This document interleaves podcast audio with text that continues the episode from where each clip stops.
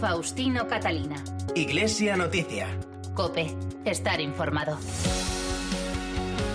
Muy buenos días y nuestro saludo en este domingo 30 de agosto de 2020 y a la hora de comenzar este informativo en el que cada siete días te resumimos y acercamos los temas más destacados en la vida de la Iglesia. Será hasta las 9 de la mañana cuando llegue el momento de la transmisión de la Santa Misa desde Toledo. Este es el programa 1687 de Iglesia Noticia que hoy hacemos con Cinta Molina en el control de sonido y con Celia Hernández en la producción y con estos titulares.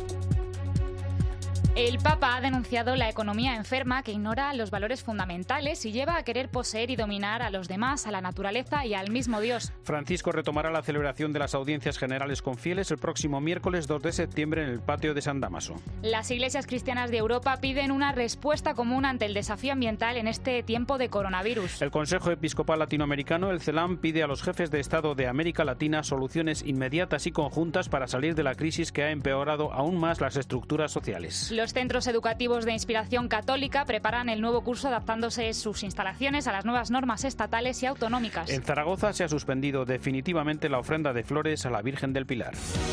Faustino Catalina. Iglesia Noticia. Cope, estar informado. Comenzamos nuestro repaso a la actualidad eclesial de esta semana en el Vaticano, donde el Papa Francisco dedicó el miércoles una catequesis más. Ha sido ya la cuarta a reflexionar sobre la pandemia del coronavirus. Entre otras cosas, advirtió sobre el agravamiento de algunos problemas sociales como la brecha de desigualdad entre las clases sociales y la enfermedad que sufre la economía, que solo persigue el beneficio y olvida los valores humanos en ese afán de poseer y dominar a los demás, a la naturaleza y al mismo Dios. Vamos a recordar estos mensajes del Papa con la crónica desde Roma de Ángeles Conde. Buenos días. Buenos días. El Papa se preguntaba este miércoles si después de esta crisis continuaremos con este sistema económico enfermo. Una audiencia general, la de esta semana, en la que Francisco invitó de nuevo a acoger la oportunidad que nos da esta crisis provocada por el COVID para corregir las injusticias de esta economía obsesionada con poseer, que así excluye a millones de personas de los bienes más básicos. El Santo Padre continuó con este ciclo de catequesis sobre las que ha llamado patologías sociales que ha exacerbado esta pandemia y hacía Francisco este diagnóstico. Escuchamos al Papa. La pandemia actual ha puesto de relieve y ha agravado algunos problemas ya existentes, especialmente la brecha entre las clases sociales. Esto hace que muchas personas corran el peligro de perder la esperanza. La desigualdad que se vive revela una enfermedad social, un virus que proviene de una economía enferma, fruto de un crecimiento económico que ignora los valores humanos fundamentales. El modelo económico se muestra indiferente ante el daño infligido a la casa común. Es el pecado de querer poseer y dominar a los demás, a la naturaleza e incluso al mismo Dios. Lamentaba además el pontífice en el transcurso de su catequesis que unos poquísimos, un grupito, así lo decía, posea más que el resto de la humanidad. No condena el Papa la riqueza, sino que critica que los bienes no estén justamente distribuidos y se hayan convertido en un fin en sí mismo y no en un medio. Así lo expresa el Santo Padre. Observamos que el Homo sapiens, llamado a ser solidario, se deforma y se convierte en una especie de homo economicus que busca su propio interés de forma individualista. Necesitamos actuar todos juntos con la esperanza de generar algo diferente y mejor. Cristo, Señor de la historia, nos ayuda a navegar por las tumultuosas aguas que nos toca atravesar, de la enfermedad, de la muerte, de la injusticia, y a navegar siempre con la mirada fija en Él. Por último, el Papa invitó también a pensar en los millones de niños que mueren de hambre o que no pueden ir a la escuela debido a esta codicia. Deseó, por tanto, que esta realidad de tantos niños necesitados nos ayude a comprender que de esta crisis es imperioso salir mejores. Y el Vaticano ha anunciado que a partir del próximo miércoles el Papa celebrará las habituales audiencias generales con un grupo de fieles, aunque será en el patio de San Damaso, en lugar de la plaza de San Pedro. Cuéntanos, Ángeles. Sí, esta catequesis del miércoles pasado que acabamos de comentar será la última por el momento que el Santo Padre presida desde la biblioteca del Palacio Apostólico y sin peregrinos. Han pasado seis meses desde que el Papa celebrase esta audiencia de los miércoles en compañía de fieles. Nos remontamos al 20 26 de febrero, pocos días antes de que Italia decretase el confinamiento por coronavirus. Desde marzo, la cita semanal con el Papa Francisco solo ha podido seguirse por Internet hasta este próximo miércoles. Eso sí, como bien dices, la audiencia vuelve a tener fieles y cambia de localización. No se celebrará ni en la Plaza de San Pedro ni en el aula Pablo VI, sino dentro de los muros vaticanos en el patio de San Damaso del Palacio Apostólico. Esto posibilitará un ingreso más controlado de los asistentes que podrán acceder desde las siete y media de la mañana y podrán hacerlo sin billete. Y vamos a recordar también, Ángeles, lo más destacado del documento conjunto del Consejo Mundial de las Iglesias y el Consejo Pontificio para el Diálogo Interreligioso que anima a las iglesias y organizaciones cristianas a la solidaridad en un mundo herido por la pandemia. El Consejo Mundial de Iglesias y el Pontificio Consejo para el Diálogo Interreligioso han emitido este documento llamado Al servicio de un mundo herido en solidaridad interreligiosa, una llamada cristiana a la reflexión y la acción durante el COVID-19. Recordemos que el Consejo Mundial de Iglesias es una institución ecuménica nacida en el año 48 que representa unos 560 millones de cristianos no católicos de más de 100 países de todo el mundo. Este documento nuevo tiene por objetivo animar a todos todas las iglesias y organizaciones cristianas a reflexionar sobre la importancia de la solidaridad interreligiosa durante este tiempo de crisis y pandemia. Vaticano y Consejo Mundial de Iglesias analizan juntos en este texto las consecuencias económicas y sociales de la pandemia e invitan a dar voz a nuestro prójimo, a aquellas personas que han sufrido esta situación y no tienen la posibilidad de expresarse, los más heridos y vulnerables, dice el documento. La publicación está diseñada también también para ser útil a los creyentes de otras religiones que ya han respondido al coronavirus con pensamientos similares basados en sus propias tradiciones. Gracias, Ángeles. El miércoles se cumplieron 42 años de la elección de Albino Luciani, Juan Pablo I, para suceder a Pablo VI. El pontificado del Papa de la Sonrisa duró solamente 33 días y su proceso de beatificación está ya bastante avanzado.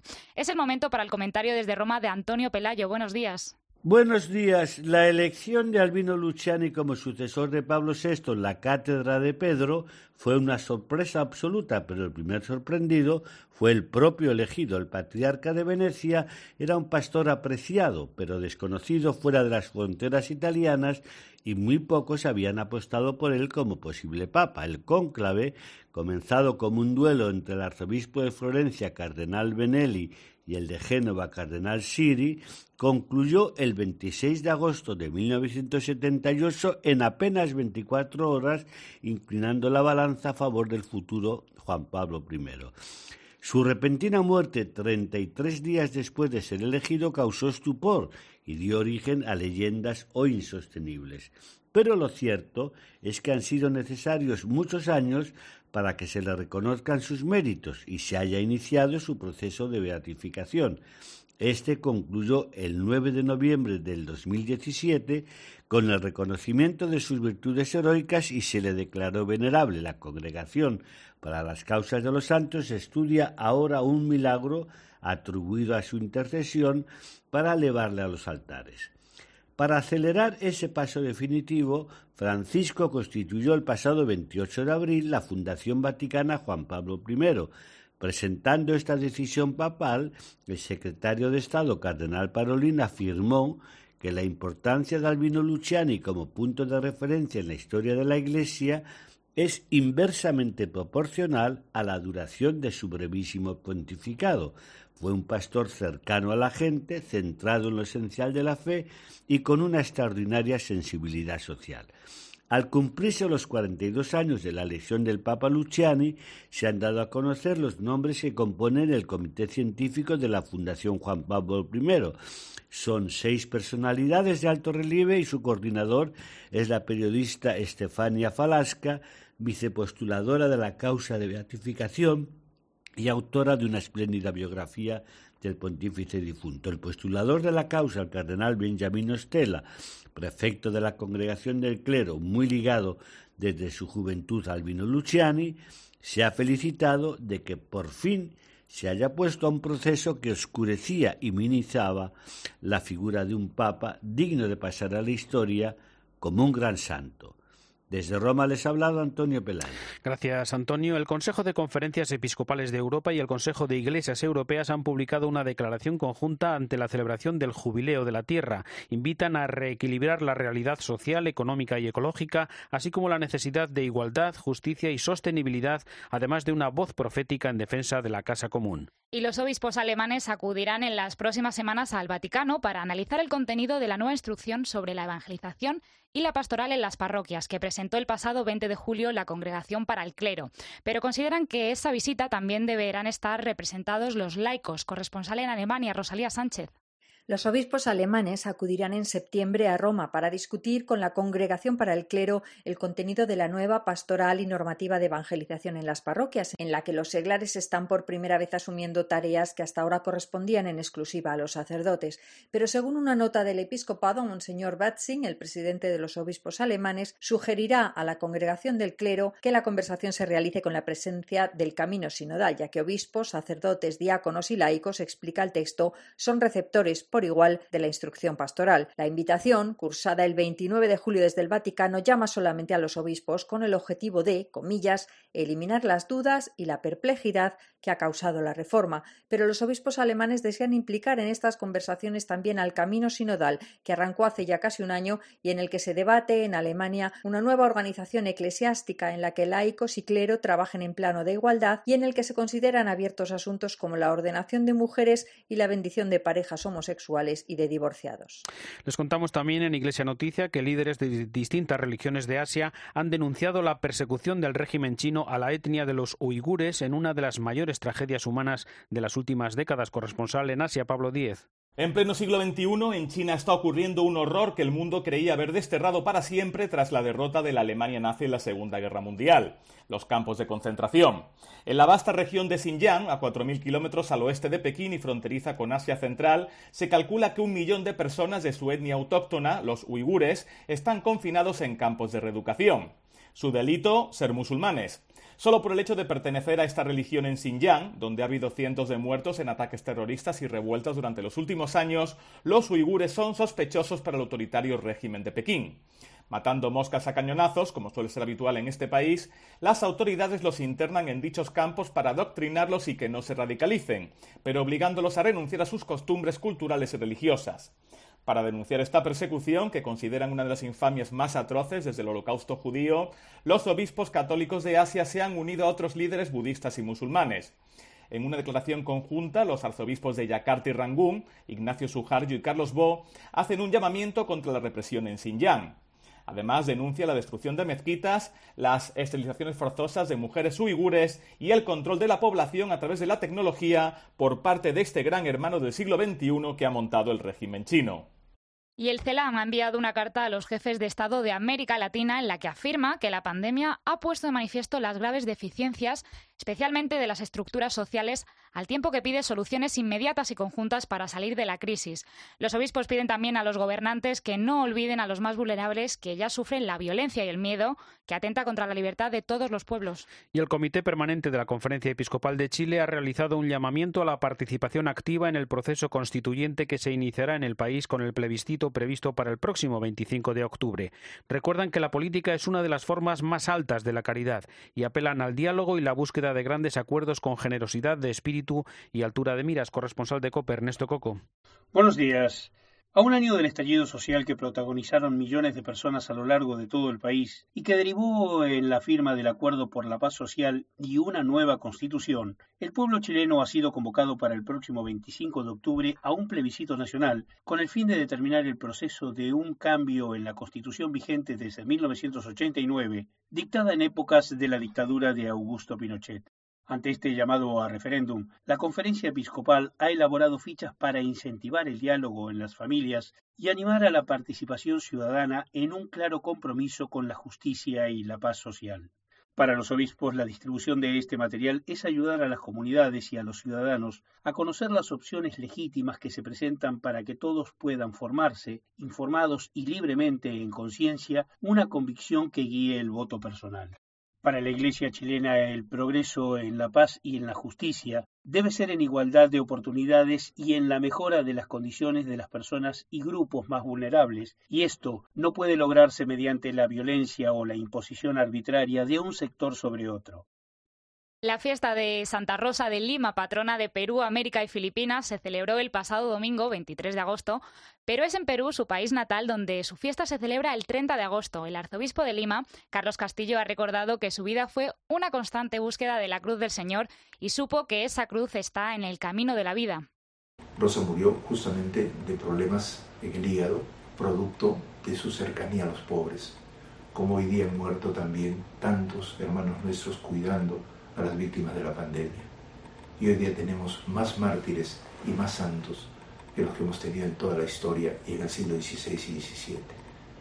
Por eso estamos tristes, pero también estamos alegres de que el amor de Dios reina ya en, este, en esta partecita del cielo que se llama Perú. Lo más importante es que este es un momento para inspirarnos como Rosa en que Cristo vive en los que sufren y requiere nuestra acción inmediata, comprensiva, capaz de crear iniciativas y de no hacer que nadie se quede fuera del trabajo y el esfuerzo que hay que hacer. ¿Por qué? Porque nos inspira el amor de Dios. Y por eso la Iglesia ha lanzado una gran iniciativa que se llama Resucita Perú ahora. En esa estamos en este momento. En Bielorrusia, el arzobispo de Minsk, Tadeusz Kondrusiewicz, ha hecho varios llamamientos a la concordia y el diálogo para solucionar el conflicto sociopolítico que vive el país desde las elecciones del 9 de agosto. Mientras tanto, en la Iglesia Ortodoxa de aquel país se ha anunciado el relevo del patriarca metropolitano Pavel, que apoyó al presidente Lukashenko y que será sustituido por un obispo bielorruso, el metropolitano Benjamín. Faustino Catalina. Iglesia Noticia. Cope. Estar informado. Y en Iglesia Noticia, tiempo ahora para la actualidad. Aquí en España, los centros educativos de inspiración católica se preparan para afrontar el nuevo curso con las medidas que se están anunciando estos días por parte de las distintas comunidades autónomas. Recordamos que según la última memoria anual de actividades de la Iglesia en España son 2.586 los centros educativos de inspiración católica en los que estudian un millón y medio de alumnos con 130.000 trabajadores. 2.455 son centros católicos concertados que suponen un ahorro al Estado de más de 3.500 millones de euros, además de 429 centros de educación especial con más de 11.000 alumnos, las 15 universidades vinculadas a la Iglesia con 115.000 alumnos y 331 colegios diocesanos con 110.000 estudiantes. El pasado 30 de julio, el secretario general de la Conferencia Episcopal, Luis Argüello, comentó con la ministra de Educación, Isabel Cela, la posibilidad de usar los salones de algunas parroquias como aulas, algo que en todo caso deberán concretar las diócesis con los ayuntamientos y los gobiernos autonómicos. Junto a la inminente comienzo de los cursos escolares en la universidad, o la vuelta al trabajo, también se prepara la vuelta a la catequesis en las parroquias con los debidos protocolos. Unas medidas para párrocos, catequistas y padres, como ya están haciendo el equipo regional de catequistas de Galicia, Cope Santiago, Patricia Iglesias. El inicio de la catequesis se retrasará en Galicia hasta octubre para dar a las familias tiempo a asumir primero los cambios en las rutinas escolares y ver también cómo evoluciona la situación sanitaria. Igual que en los colegios, también se espera una vuelta presencial, en este caso a las parroquias donde se están habilitando espacios más amplios o organizando grupos más reducidos para acudir a la catequesis y que sea con toda la máxima seguridad. Sin embargo, no se descarta tener que recurrir nuevamente a la catequesis en casa, como ocurrió durante el confinamiento. Por eso, el equipo que encabeza Miguel López en la archidiócesis Diócesis de Santiago trabaja ya en nuevos contenidos que se puedan facilitar online a las familias. Nuestra idea es que a través de la, bueno, pues de las, sobre todo de las redes sociales podamos eh, dar, ofrecer a los padres pues materiales adecuados para que ellos mismos puedan desarrollar la, tarea de catequesis. Y la verdad es que por las resonancias que nos llegaron a final de curso, muchas familias pues quedaron gratamente eh, sorprendidas y muy agradecidas por la experiencia que tuvieron. Les costó, nos decían que claro, nunca lo habían hecho, pero que quedaron muy, muy contentos con la experiencia de poder ser catequistas de sus hijos. Otra de las posibilidades que barajan para las parroquias que no dispongan de espacios grandes para dividir los grupos es que la catequesis se celebre de manera presencial solo para los niños y jóvenes que se preparan para recibir algún sacramento. La Catedral de Barcelona ha reiniciado sus actividades mejorando y adaptando y haciendo más accesibles sus servicios telemáticos para los visitantes que además pueden realizar visitas guiadas en catalán, castellano o inglés. Para ello se ha creado una aplicación con la guía multimedia que permite además desde las terrazas del templo identificar con una visión de 350 grados una treintena de edificios y los espacios más emblemáticos de la ciudad. Mientras tanto, y después del éxito que han tenido las visitas a la Catedral de Sevilla tras la reapertura por el estado de alarma, a partir del martes se ampliarán los horarios para visitar tanto el interior del templo como las cubiertas, también en horario nocturno. Y más noticias causadas por la pandemia, porque en tierras aragonesas, en su capital Zaragoza, se ha suspendido definitivamente la ofrenda de flores a la Virgen del Pilar, uno de los actos centrales que cada año congrega a decenas de miles de personas. Cope Zaragoza, Enrique Pérez, buenos días. Buenos días. Efectivamente, ya está confirmado, este año no habrá ofrenda de flores a la Virgen del Pilar el próximo 12 de octubre, tal y como la conocemos. El Ayuntamiento de Zaragoza barajaba la posibilidad de hacer una versión reducida, pero finalmente, ante la evolución de la pandemia, se ha visto que era inviable, por lo que se ha decidido suspender el acto principal de las fiestas. Según ha explicado en COPE, el alcalde de la ciudad, Jorge Azcón, se trata de la decisión más prudente y sensata. Yo creo que todo el mundo entiende que la prioridad es la salud y que lo prioritario es salvar vidas en este momento, que cualquier evento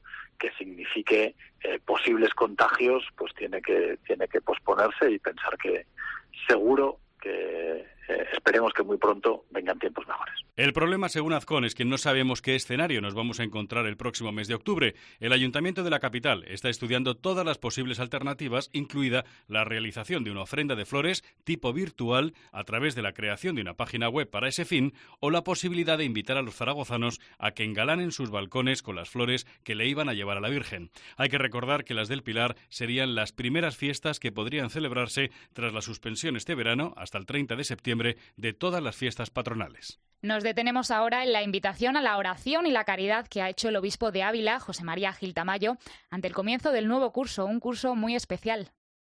Tenemos que intensificar nuestra relación con Dios. La oración nos da fortaleza, nos da esa apertura a la esperanza, pidiendo esas gracias actuales con las que Dios nos va a ayudar en estos momentos difíciles. Y también ayudando pastoralmente en la actividad catequética a los padres, cuidando de la educación cristiana de sus hijos y viviendo un cuidado esmerado con los más mayores, con los ancianos o con las personas vulnerables. Tenemos que desvivirnos en la caridad también en este tiempo que va a comenzar, en este curso, y hacerlo porque habrá mucha gente necesitada debido a la crisis. Y ahí la ayuda a Cáritas, la ayuda a las instituciones caritativas de la Iglesia, la ayuda social será muy importante. Las obras que se realizan en el convento de Santa Clara de Soria han sacado a la luz una necrópolis con enterramientos de varios siglos. Cope Soria, Sonia Maroto. Las obras para convertir en centro cívico el antiguo convento de Santa Clara en Soria han descubierto la existencia de una necrópolis que podría datar del siglo XIV en adelante y albergar los restos de las religiosas que allí vivieron hasta el siglo XIX. Lo explicaba el arquitecto redactor del proyecto, Francisco Ceña. Y ya hemos encontrado casi, pues, pues hay enterramientos que se producen en todas las direcciones. En algunos sitios han podido estar amputados por las eh, intervenciones que se han hecho anteriormente, pero en otros por lo regular empiezan ya a salir casi, casi una verdadera necrópolis que pertenece sobre todo yo creo que al, convento y a, los, y a los que han vivido allí o estuvieron durante muchos años. Patrimonio será quien determine ahora el alcance del hallazgo en el antiguo convento soriano. Y la comunidad de las bienaventuranzas de origen francés ha vivido en la diócesis de Segorbe-Castellón la octava edición de la Semana de Nazaret, un apostolado con madres jóvenes solteras y sus hijos en unos días de vacaciones, en los que también hay tiempo para la formación y la espiritualidad. Guillén Farré es miembro de la comunidad de las bienaventuranzas. Tiene como tres pilares. Por una parte, es ofrecerles a estas madres jóvenes que eh, decidieron tener a sus hijos a pesar de un ambiente social que más bien las empuja al aborto, pues ofrecerles una semana de vacaciones que es una oportunidad que normalmente ellas no tienen. Después, el segundo punto es decir, darles ayudas y referencias para que puedan ser madres. Y el tercer aspecto es el aspecto de la espiritualidad. Nosotros pensamos que es una acción que toca a, la persona, eh, digamos, a su cuerpo, en sus necesidades materiales, eh, en, una justicia social, eh, pero muy conscientes también que la solución de fondo o, lo que necesitan de fondo es, pues es, es encontrarse con Jesucristo. Por tanto, es una semana también que se les ofrece, pues eso, un una dimensión de espiritualidad, de oración, al final de evangelización. La mayoría de madres que buscan la ayuda de la comunidad son mujeres que no frecuentan la iglesia y en ocasiones, en esta semana algunas de ellas viven una verdadera conversión. Este año hemos tenido una madre que venía de un centro de protección de mujeres maltratadas y que no estaba ni siquiera bautizada. Y, en cambio ha vivido una auténtica conversión y, es muy bonito ver, eh, es como el Evangelio vivo, ¿no? Personas que sin estar bautizadas tienen un encuentro con Jesucristo y que nace en ellas pues el deseo de, bautizarse ella y su hijo. Entonces pensamos que es una dimensión pues muy característica de esta semana Nazaret y, también muy necesaria, muy propia de la acción caritativa de la Iglesia. El cardenal arzobispo de Barcelona y presidente de la Conferencia Episcopal, Juan José Omella, reflexiona en su carta pastoral de este domingo sobre la vida. La vida es el extraordinario regalo que nos da Dios, un presente hecho con infinito amor para que podamos disfrutarlo. La forma en que vivamos la vida es el regalo que le hacemos a Dios. Si sabemos aprovecharla, es un tesoro maravilloso. Aceptemos la vida tal como es. Tiene un inicio, un final, una despedida. Disfrutemos de cada etapa. Qué bonito es hacer de cada día una nueva historia. Es la magia de la página en blanco, es la ilusión del primer día. Todo está por escribir. Una historia donde el amor es el principio de todo, la razón de todo y el fin de todo. Una nueva oportunidad para vivir con intensidad y aprovechar cada segundo, para amar a los que nos rodean. Por supuesto, también es una oportunidad para acercarnos más a Dios. Escribamos nuestra propia historia. No importa que en el libro de la vida haya capítulos tristes. Recordemos que Dios nos acompaña en todo momento y nos espera al final con los brazos abiertos.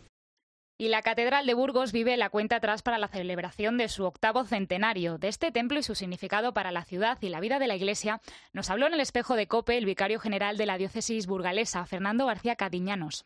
La cuenta atrás comenzó prácticamente hace tres o cuatro años cuando se creó ya la Fundación Octavo Centenario Catedral de Burgos, que ha ido organizando a lo largo de estos tres o cuatro últimos años pues un montón de actividades culturales, sociales, religiosas para irnos animando en esta clave del octavo centenario. El jubileo le pensábamos inaugurar el 20 de julio, con motivo de la pandemia pues no hemos tenido que posponer. Finalmente el jubileo se abrirá el 7 de noviembre, si Dios quiere, pero ciertamente las medidas sanitarias bueno, nos van a impedir pues que lo hiciésemos como nos gustaría. Todos los arciprestazgos y todos los sectores de pastoral están invitados pues a esa peregrinación a la catedral, pero que sea una peregrinación que fundamentalmente simbolice lo que debe de significar el año jubilar, un momento de gracia, un momento de encuentro, de júbilo en torno a lo que es la Iglesia y lo que es la comunidad cristiana que se cimenta sobre la roca que es Cristo. A las nueve y media de esta mañana, Canal Sur Televisión retransmitirá en directo desde el Santuario de la Virgen de la Sierra, en Cabra, una misa especial dedicada a Nuestra Señora. La Eucaristía será oficiada por el obispo de Córdoba, Demetrio Fernández, y será a puerta cerrada para evitar aglomeraciones que puedan poner en peligro la salud. De esta manera se pretende acercar a los segrabrenses a su patrona en la bajada de este año hasta el pueblo de la Virgen de la Sierra, una devoción que atrae cada año a miles de fieles, no solo de Cabra, sino de toda la comarca de la Subbética. Llegamos así al final de esta edición del informativo Iglesia Noticia. En este domingo 30 de agosto de 2020 llega ya la Santa Misa desde Toledo, antes la última hora de la actualidad en España y el mundo. Hasta el próximo domingo, feliz semana, un saludo de Faustino Catalina.